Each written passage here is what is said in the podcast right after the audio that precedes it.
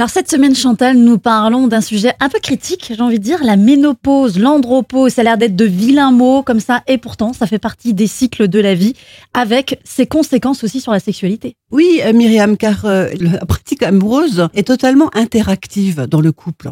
Et si l'un des deux jette l'éponge, cela peut être démotivant pour l'autre. Mhm. Soit démotivant pour rester dans le couple, soit avoir envie d'aller voir ailleurs comme on dit. Et c'est souvent généralement les messieurs à ce moment-là. Voilà, parce que comme on disait pendant ce début de semaine, les femmes ont une ménopause euh, vers la cinquantaine Oui, et, les ça. hommes beaucoup plus tard. Donc Mhm. si les gens ont le même âge, cela peut produire euh, des déséquilibres.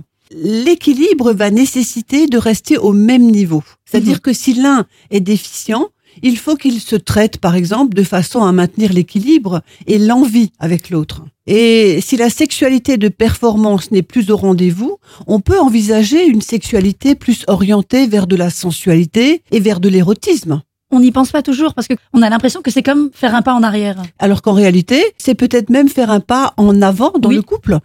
Alors, quels sont les signes, puisqu'on parlait des conséquences, euh, chez la femme, elle a une excitation sexuelle qui est plus difficile à obtenir. Elle a une lubrification qui est plus réduite et Mhm. même les orgasmes peuvent être un peu différents.